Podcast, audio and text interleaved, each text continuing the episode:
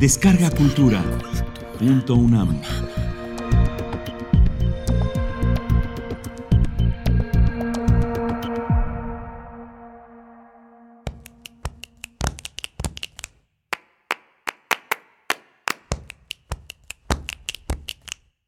De la gestación a la senectud.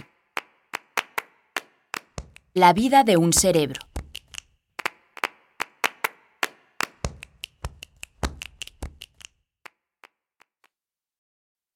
Un tazón de cuajada. Con esto comparaban al cerebro tanto por su aspecto como por su poca utilidad los anatomistas del siglo XVII. Una vez extraído del cráneo, esa masa blanda y grasosa no parecía de ninguna manera ser el asiento del intelecto. Según Aristóteles, la única función del cerebro era atemperar el calor que bulle dentro del corazón. Un simple termostato que se encargaba de que el corazón, en donde radicaba la inteligencia humana, no se sobrecalentara, pues él aseguraba que de tanto trabajar producía demasiada energía. En 1664, un científico y filósofo del grupo conocido como Círculo de Oxford, Thomas Willis, fue el primero en atribuir a las estructuras cerebrales funciones cognitivas específicas. Con esto rompe el paradigma que los filósofos naturalistas arrastraban desde 300 años antes de nuestra era. Hoy sabemos que ese tazón de cuajada está constituido por una intrincada red de millones de neuronas en constante comunicación. Ahí se alojan el conocimiento, la capacidad de aprender, de memorizar y recordar, de amar y odiar, de sentir miedo y placer, de percibir el mundo exterior y lo que es más importante, la conciencia de ser. Esto es nuestro cerebro en plenitud, pero a lo largo de su existencia tiene que recorrer un largo camino que va desde la gestación hasta la senectud. Dentro del útero materno. Durante la gestación, la ingeniería celular que se encarga de la construcción del cerebro está principalmente dirigida por genes.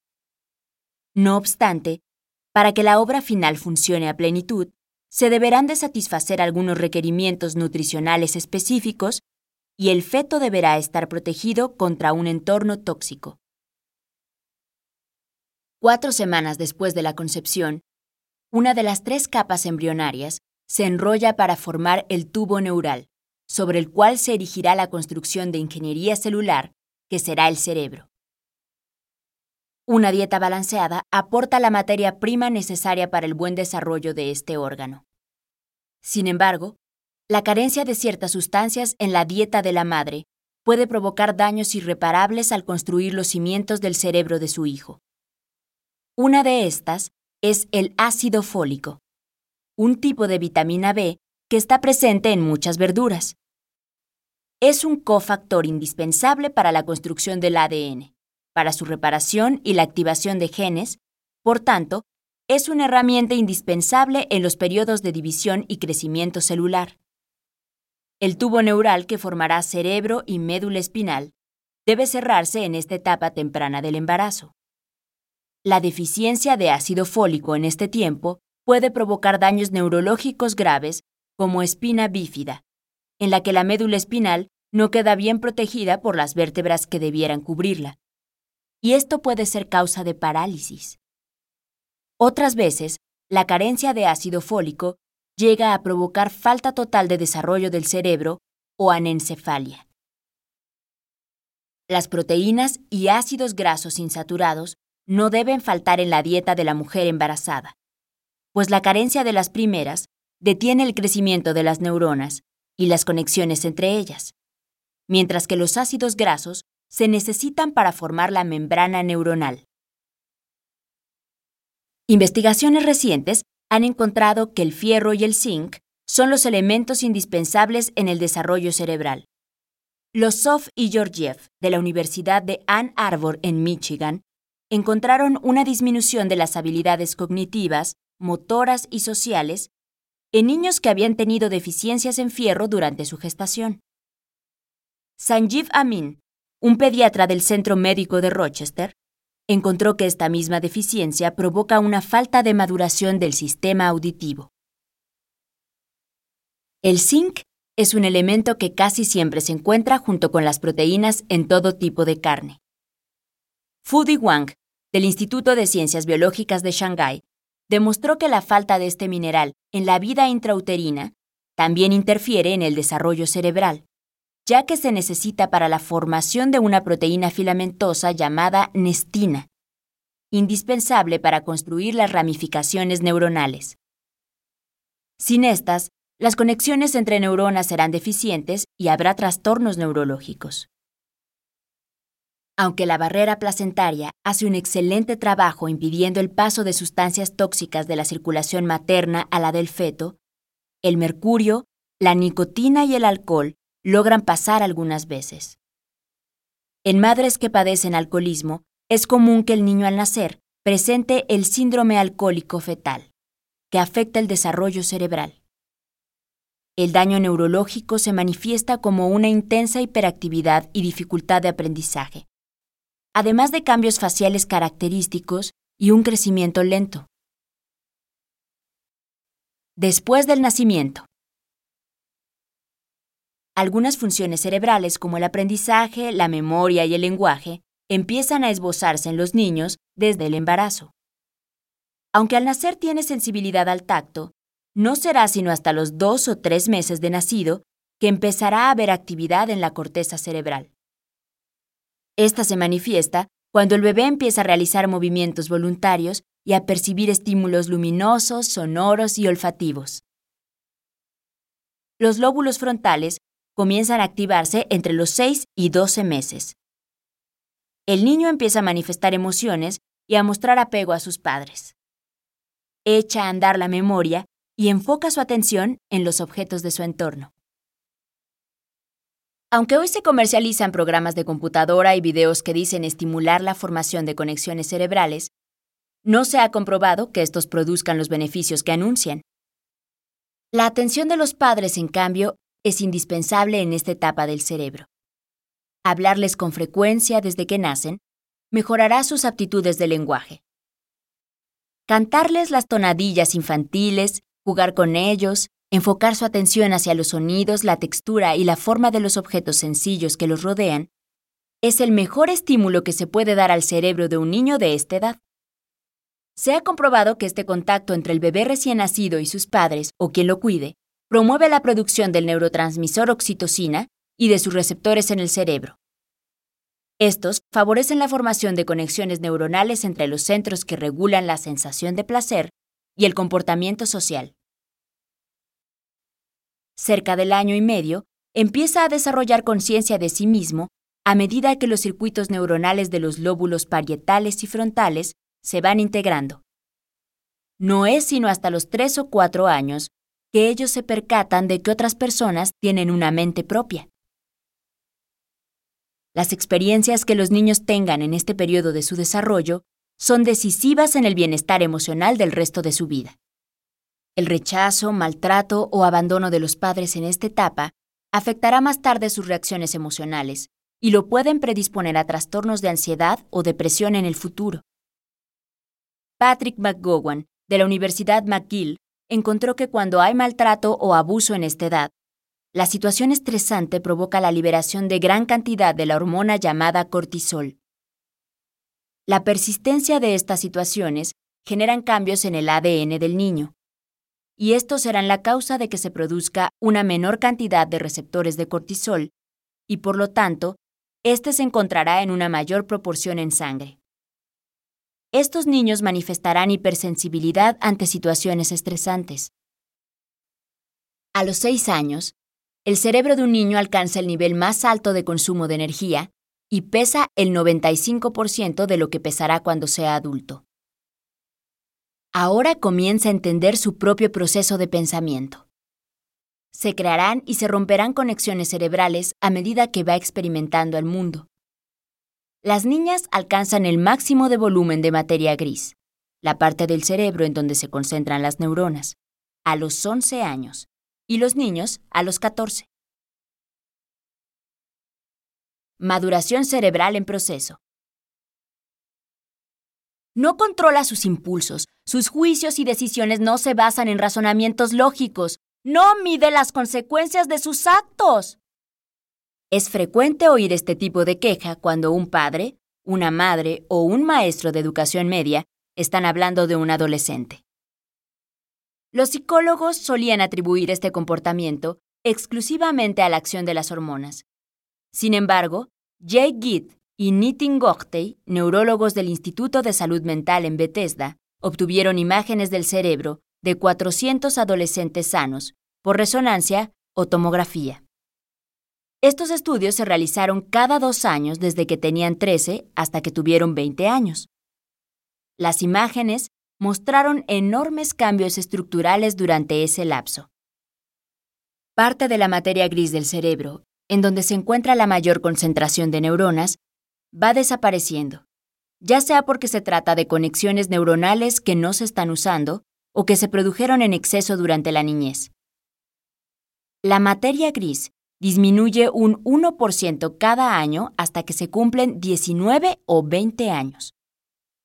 Esta es reemplazada por materia blanca que está constituida por las prolongaciones de las neuronas llamadas axones, que se cubren de una gruesa capa de grasa llamada mielina, que facilita la transmisión del impulso nervioso y estabiliza las conexiones neuronales que sobrevivieron este proceso de maduración.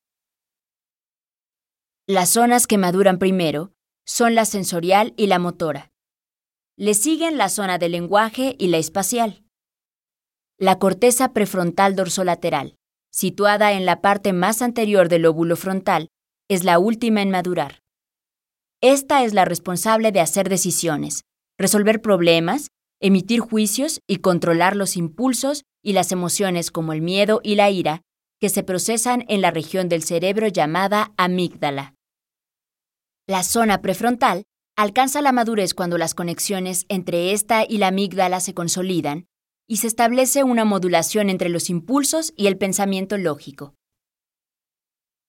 Durante esta etapa adolescente, el cerebro tiene gran capacidad de aprendizaje académico y de inclinación al arte, pero también manifiesta falta de control de los impulsos que puede conducirlo a comportamientos de riesgo como abuso de drogas, alcohol y sexo sin protección. Son muchos los factores culturales, ambientales y genéticos que influirán para que el brazo de la balanza se incline hacia uno u otro lado. Mientras no se establezca un equilibrio entre la impulsividad y el pensamiento lógico y racional, este cerebro necesita un cuidado especial. Efímera edad de oro. Los humanos nos consideramos adultos al cumplir los 21 o 22 años. Se desconoce quién y cuándo estableció ese límite de edad. Sin embargo, hay una razón de peso que lo sustenta. La capacidad cognitiva del cerebro se encuentra en su punto más alto. Lo triste del asunto es que esta maravilla de funcionamiento cerebral solo dura media década. Después de los 27 años, estas habilidades empiezan un descenso lento e irreversible, algunas de ellas más que otras. Las primeras en descender son la planeación y coordinación de tareas que se localizan en la corteza temporal y la prefrontal. Le sigue el descenso de la memoria episódica, que recuerda los eventos autobiográficos. La memoria a corto plazo también va perdiendo su capacidad de almacenar información. Art Kramer, psicólogo de la Universidad de Illinois en Urbana-Champaign, aplicó el examen de Folstein, una prueba rápida que valora habilidades aritméticas de memoria, espaciales y de orientación, anualmente a un grupo de voluntarios desde que tenían 25 años hasta 10 años después. Encontró que cada año la calificación descendía ligeramente. No obstante lo desmoralizante que es saber que nuestra mente ya no es lo que fue, no todo es pérdida. Las habilidades que se van perdiendo son las que constituyen la inteligencia fluida. Esta es la que resuelve problemas, reconoce patrones visuales, aritméticos y de lenguaje, y la que encuentra dentro de la confusión aquello que tiene sentido. Sin embargo, a lo largo de la vida se ha ido construyendo la inteligencia cristalizada, que se basa en conocimientos específicos adquiridos. Esta es la experiencia y constituye la sabiduría. Una dieta sana, sin excesos de ningún tipo y actividad física y mental permanente, disminuye la velocidad de descenso de habilidades. Buscando las ventajas de un cerebro que ya no es joven. Nadie quiere envejecer. Para lograrlo, los alquimistas inventaron elixires en la Edad Media, y hoy en día se recomiendan dietas naturistas, cremas maravillosas y medicamentos que dicen detener los estragos del tiempo. No obstante, tarde o temprano se envejece. Después de los 65 años, ni la memoria, ni la capacidad de aprendizaje es igual a lo que fue. Sin embargo, el grado de deterioro es diferente de una persona a otra. La realidad es que el cerebro sufre cambios. En la tercera edad, empieza la pérdida de neuronas en zonas estratégicas como el hipocampo que es donde se procesa la memoria. No obstante, este problema no es tan grave al principio, pues la flexibilidad del cerebro permite compensar la pérdida activando otras áreas. Se ha encontrado que realizar ejercicio moderado, por lo menos tres veces por semana, estimula la producción de neuronas en el hipocampo y esto mejora la memoria, la atención y el razonamiento abstracto. Otro problema es que los receptores de dopamina, responsables de la sensación de placer y recompensa, empiezan a disminuir.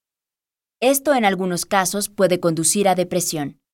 Sin embargo, se puede obtener una dosis diaria de dopamina si se come chocolate, almendras o yogurt. A pesar de esto, envejecer tiene efectos positivos. Florin Dolcos, neurobióloga de la Universidad de Alberta, encontró que a partir de los 65 años, el cerebro magnifica las emociones positivas a la vez que tiene menor tendencia a conservar las negativas. La amígdala, que es la zona que procesa las emociones, se conecta con el hipocampo en los cerebros jóvenes. En la vejez lo hace con la corteza dorsolateral frontal, que se encarga de controlar las emociones. El largo viaje que recorre el cerebro desde la gestación hasta la senectud está regulado por factores genéticos, ambientales o culturales. Algunas veces, el curso del desarrollo cerebral puede estar predeterminado por estos, pero si se conocen y se busca la forma de contrarrestarlos, se puede conducir esta evolución del cerebro por un mejor camino, ya sea como padre y madre que engendran un hijo, crían un niño o educan un adolescente, o como un adulto responsable de desarrollar al máximo sus habilidades cognitivas y que se dirige hacia una vejez con un cerebro activo y sano.